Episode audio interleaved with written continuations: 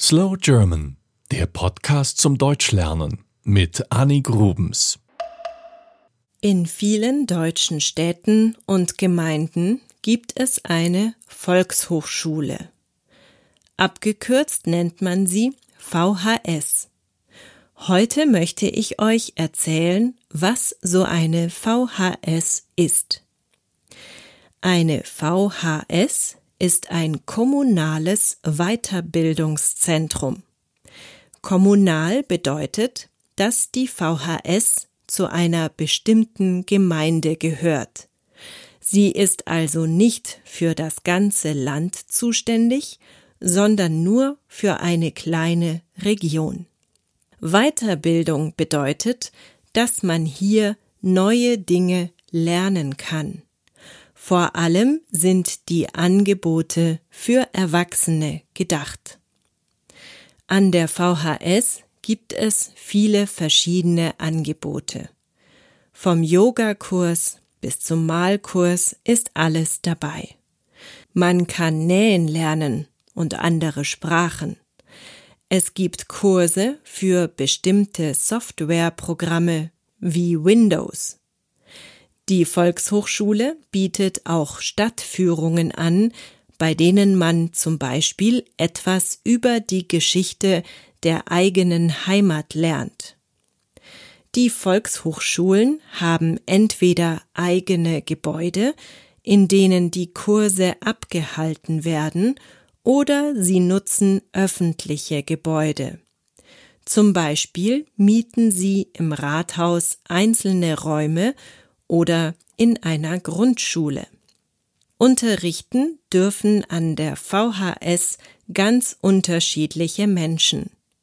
Das können natürlich Lehrer sein, aber es sind oft auch einfach Experten für ein Gebiet. Ich selber habe an der Volkshochschule beispielsweise schon Computerkurse gegeben oder Podcastingkurse. Dafür habe ich dann Geld bekommen. Nicht viel, aber immerhin. Und meine Mutter unterrichtet Malerei. Wie sich dieses System finanziert? Volkshochschulen bekommen Geld vom Land, von der Gemeinde und vom Landkreis. Außerdem bekommen Volkshochschulen Spenden und oft auch Fördergelder. Und die Kurse sind nicht kostenlos. Sie kosten für die Teilnehmer Geld. Aber sie sind viel günstiger als bei den meisten anderen Anbietern. Schon 1879 gab es in Deutschland so eine Art Volkshochschule.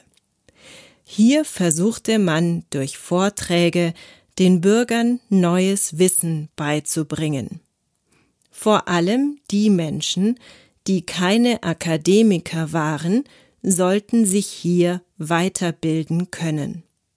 Es geht auch heute noch vor allem um die Erwachsenenbildung, also um lebenslanges Lernen.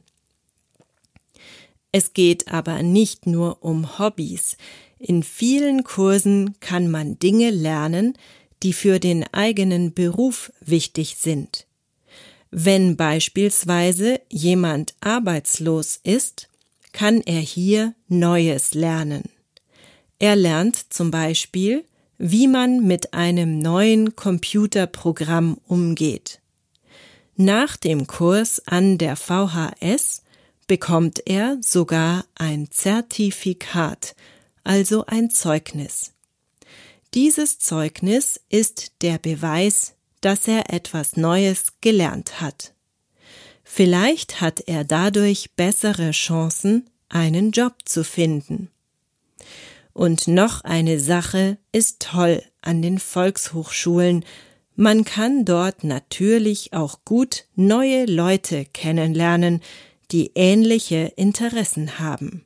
Das war Slow German, der Podcast zum Deutschlernen mit Annie Grubens.